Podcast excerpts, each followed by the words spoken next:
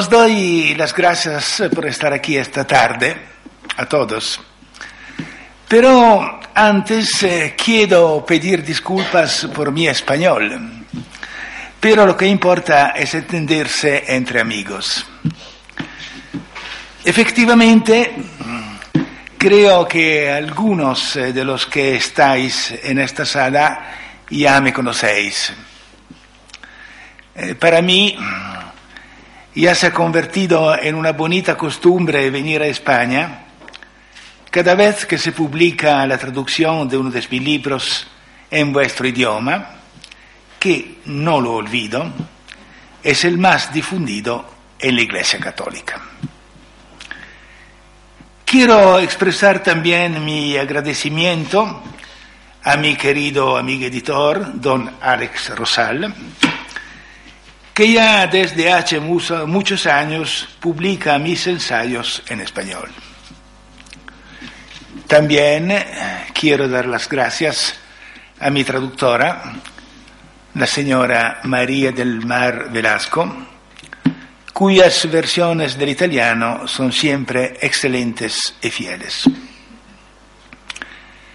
Hace eh, aproximadamente tres años, en este mismo teatro, presenté el libro Por qué creo, en el cual eh, intentaba contar mi aventura, la de un joven agnóstico y anticlerical, estudiante de una facultad de ciencias políticas muy laica, la de la Universidad de la gran ciudad eh, industrial de Turín.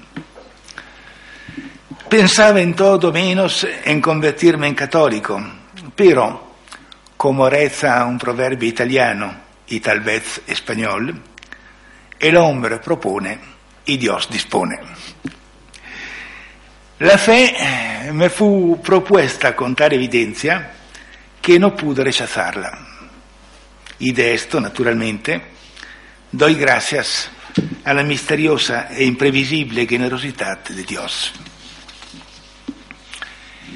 En mi familia, en la escuela, había recibido una formación eh, racionalista, pero el descubrimiento de la fe no me llevó a renegar la razón. Más bien al contrario. Después de mi conversión, mi problema pasó a ser cómo demostrar, primero a mí mismo y después a los otros, que no hay contraste entre fe razón. Demostrar, es decir, que es precisamente la razón usada al máximo lo que puede llevar a aceptar el misterio.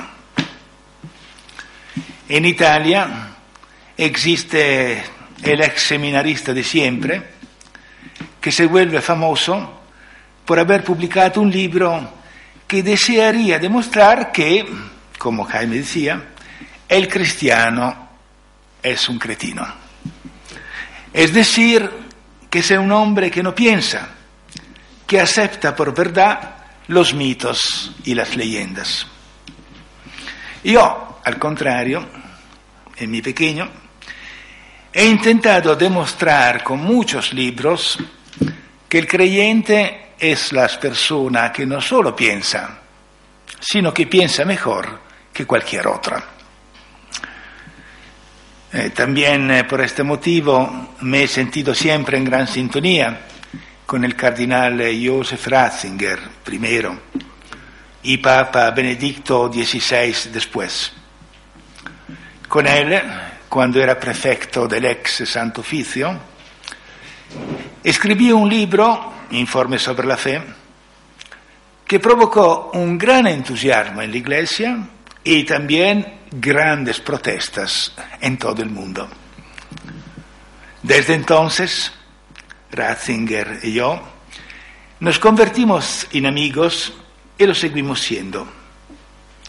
Tengo que decir que yo a mi pequeño nivel de divulgador y él al nivel más alto de teólogo, teníamos y tenemos el mismo objetivo, la razonabilidad de la fe, también para el hombre de hoy postmoderno.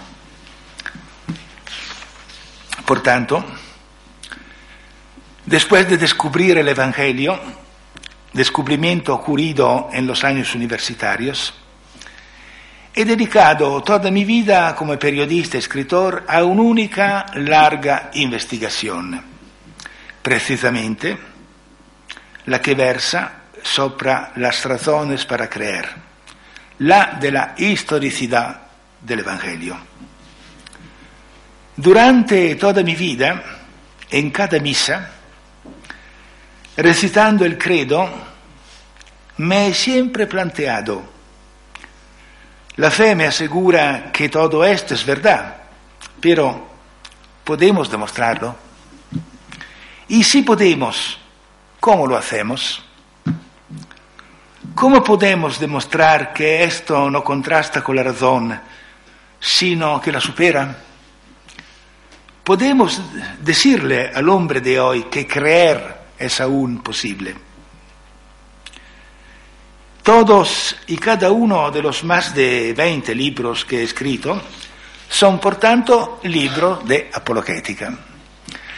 Esta arma indispensable por la fe, que ha sido usada siempre en la Iglesia, desde los inicios, pero que después del concilio había sido abandonada porque se decía la fe no necesita, defenderse.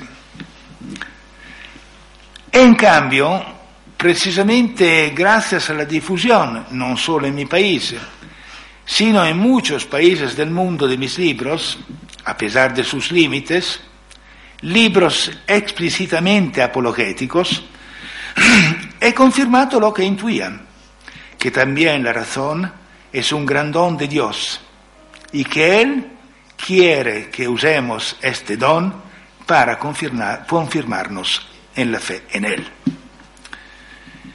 En mi recorrido intelectual he escrito algunos libros sobre la historicidad de las eh, narraciones evangélicas, especialmente sobre la narración en la cual todo se basa, la resurrección de Jesús. Muchos otros ensayos lo he dedicado a la interpretación de la historia del mundo y de la Iglesia para encontrar en la historia las huellas de un diseño divino. Después he sometido al análisis crítico las profecías bíblicas, tanto en el Antiguo como en el Nuevo Testamento, y me he aventurado también entre los milagros. A este propósito, estoy seguro de que alguno de vosotros ha leído mi libro dedicado al gran milagro de Caranda, el extraordinario, único prodigio sucedido en 1640 en Aragón, cuando, por intercesión de la Virgen del Pilar, la pierna, cortada unos años antes a un campesino, fu reimplantada milagro asombroso. Me he ocupado también del fenómeno de las apariciones marianas, pero me he ocupado solo de las pocas reconocidas oficialmente por la Iglesia como auténticas y por tanto dignas de fe. Entre este, he elegido la aparición a la pequeña analfabeta, pobre Bernadette Subirú, de esa señora con túnica blanca, una franja azul y un rosario en las manos que dijo, que dijo de sí misma, yo soy la Inmaculada Concepción. Hace más de 20 años que estudio como historiador, que sucedió verdaderamente en Lourdes ese 1858. He profundizado de tal modo esos hechos que un día el obispo del lugar, diócesis de Tarbes y Lourdes, me propuso trasladarme con mi mujer cerca de los Pirineos para dirigir la oficina de prensa del santuario que con 6 millones de peregrinos cada año y siempre en aumento, es el mayor sitio de peregrinación del mundo.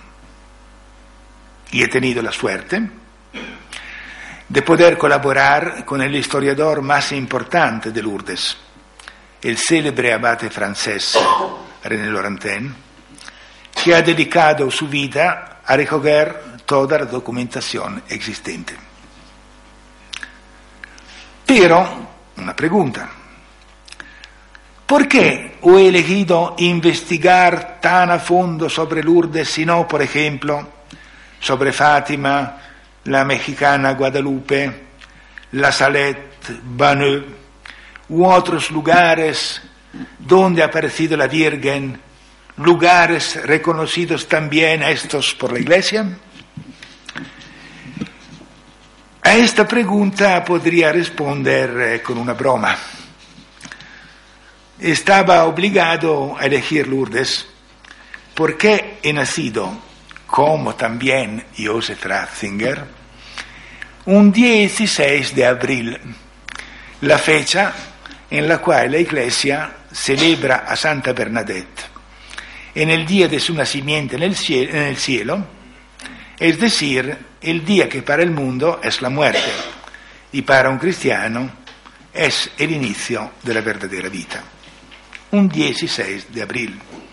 Es una broma, aunque en realidad como creyente estoy convencido de que Dios habla también a través de signos como este. De todas formas, he elegido Lourdes porque para el historiador que quiere reconstruir la verdad, ese es un lugar, es un lugar privilegiado. Fátima, por ejemplo, es muy complicada y está contestada sobre todo por la cuestión de los secretos.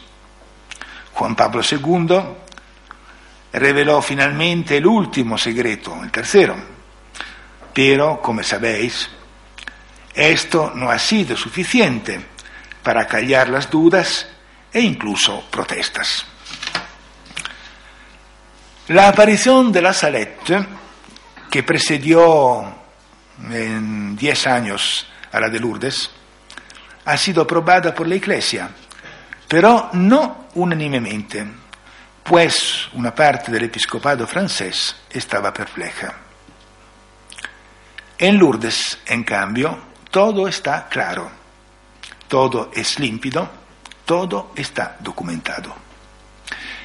No solo no se ha levantado en la Iglesia ninguna voz en contra, expresando dudas sobre la verdad de las apariciones en la gruta de Masabiel, sino que la Iglesia, la Iglesia solemnemente proclamó santa a Bernadette Subirú y en Lourdes, además, el historiador tiene toda la documentación necesaria.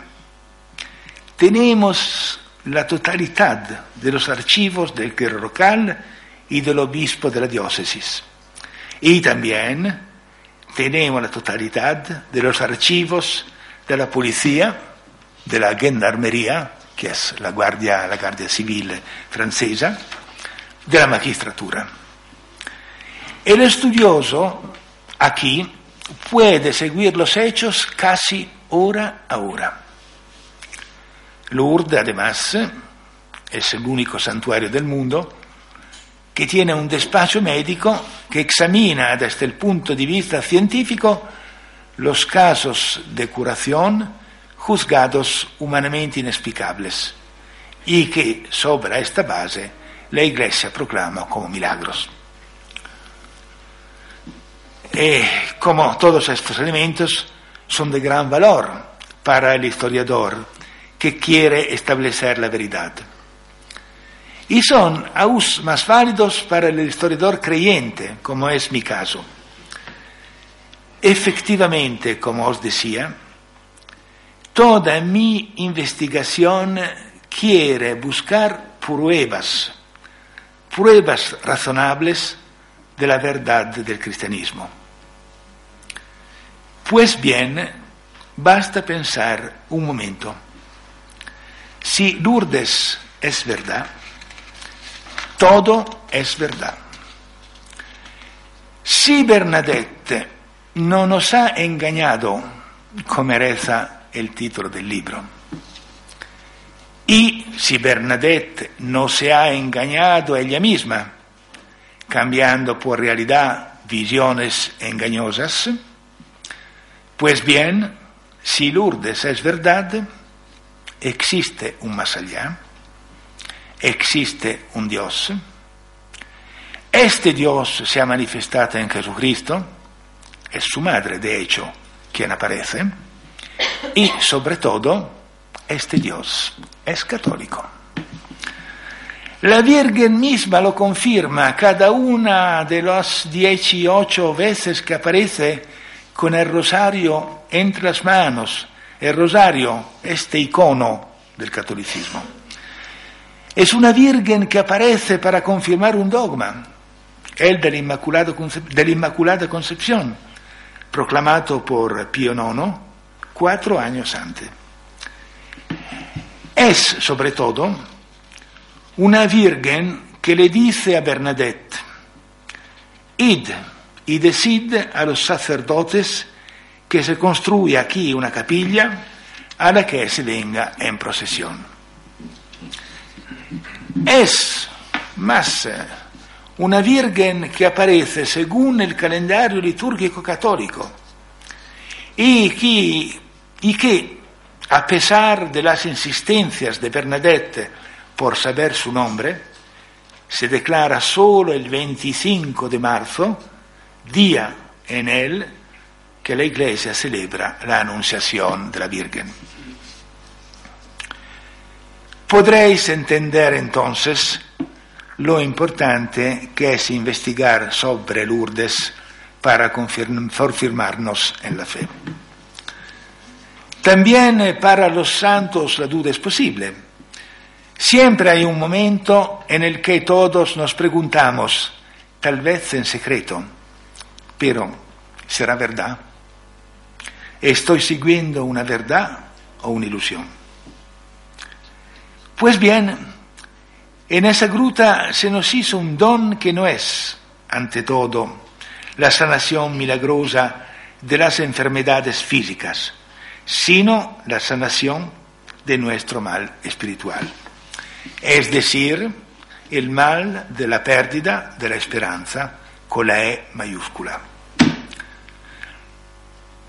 Por esta razón he trabajado muchos años intentando estudiar todo, pero cuando digo todo, digo todo, lo que aconteció en la gruta de Masabiel para demostrar a mí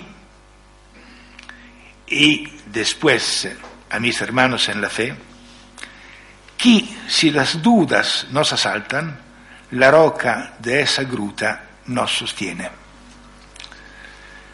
Es verdad que hay muchos libros sobre, sobre estas apariciones, pero yo he intentado llevar a cabo una investigación que, por, por lo que sé, aún no se había realizado hasta ahora. Es decir, una especie de manual que respondiera con claridad y honestidad a todas las objeciones que es posible hacer sobre la verdad de Lourdes. Esta verdad se basa sobre un único testigo, Bernadette. Solo ella ha visto, solo ella ha oído, solo ella nos ha referido. Según la habitual paradoja evangélica, el pequeño sostiene el grande. El mayor santuario del mundo se apoya en los débiles hombros de esa muchacha analfabeta, asmática, pobre. Si leéis el índice del libro, veréis que los nueve capítulos tienen todos por título preguntas que muchos se han planteado y aún lo hacen. Me pregunto, por tanto, si la vidente non fu inspirada por sus padres para que fingiera las apariciones y así recoger las ofrendas de los devotos para salir de la miseria, para salir de la pobreza. Me pregunto si los inspiradores de la muchacha no fueran los sacerdotes para crear un nuevo lugar de culto. Me pregunto también si no fue la misma Bernadette que inventó todo, porque recitaba una comedia o porque era una enferma de nervios, una alucinata, una histérica. Me pregunto incluso si las apariciones existieron de verdad, si pero, si pero fueron inspiradas por el diablo y no por Dios. De hecho, esta es la tesis de muchos protestantes, el diablo, no la Virgen, en esa gruta. Podría continuar, pero basta esto, creo, para demostrar que eh, me he enfrentado a todas las dudas, las dudas posibles, buscando respuestas honestas, claras, convincentes. Permaneciendo, repito, siempre y solo en el plan de la historia. Este es el libro de un creyente, ciertamente, pero que aquí hace un, llamamiento solo a la historia. He trabajado basándome en los documentos, no en los sentimientos. Los sentimientos son, son importantes, pero vienen después, cuando ya hemos legado, llegado a la convicción de que lo que nos conmueve ha sucedido realmente. Cuando alguien me pide que diga en una sola palabra en qué se distingue la aparición de Lourdes de las otras, respondo recordando un aspecto que no solo me ha asombrado, sino que también, en mi opinión, es un fuerte indicio de verdad. En casi todas eh, las apariciones, repito, hablo siempre y solo de las apariciones oficialmente reconocidas por la Iglesia, en casi todas las apariciones, María se lamenta del abandono de la fe en su Hijo y a menudo reprende a los cristianos y los advierte que si continúan con sus pecados serán castigados. En la Salette la Virgen llora. En Fátima no llora, pero no sonríe nunca. Y así en las otras ocasiones. En Lourdes, en cambio, María se entristece cuando habla de los pecadores está seria cuando invita a rezar por ellos. Pero en Lourdes la mayor parte del tiempo, en todas las apariciones, María sonríe. Y además, he aquí la extraordinaria novedad. En tres ocasiones, la Virgen se ríe con gusto y viéndola también Bernadette se echa a reír. Este es un detalle que ciertamente no podía ser inventado. Parecía tan indecoroso que la reina del cielo se riera alegre como una niña que los sacerdotes y sobre todo el obispo insistían con Bernadette diciéndole que se equivocaba. Pero esta insistía, diciendo que ella contaba solo lo que había visto. Y era precisamente esto, que María se reía. Esto me parece precioso. Sobre la Salette se escribió un famoso libro titulado en francés Celle qui pleure, en español La que llora. Sobre Lourdes se puede escribir otro libro titulado en italiano Colei che sorride, la que sonríe. Os había prometido que sería breve y quiero mantener la palabra. Quiero solo deciros que este libro está dedicado por completo al estudio de Bernadette porque, como recordaba antes, ella es la única testigo. Pero en los muchos años de investigación he descubierto cosas muy interesantes que no tienen que ver directamente con ella, pero que contribuyen a confirmar la verdad de lo que ella nos ha contado. Me parece haber encontrado respuestas razonables a preguntas difíciles, como esta. ¿Por qué, si la Virgen desea aparecer, ha elegido precisamente Francia y una pequeña ciudad, desconocida también eh, para muchos franceses? ¿Por qué ha elegido este año y no algún año antes o después? ¿Y por qué? La Virgen elegido la primera vez el 11 de febrero y la última el 16 de julio, festividad de la Virgen del Carmelo. Además, existen profecías serias que han anunciado estos hechos. Me gustaría hablar de otras muchas cosas. El misterio de Lourdes está en el hecho de que parece simple como un cuento, pero ahondando en él nos muestra profundidades insondables.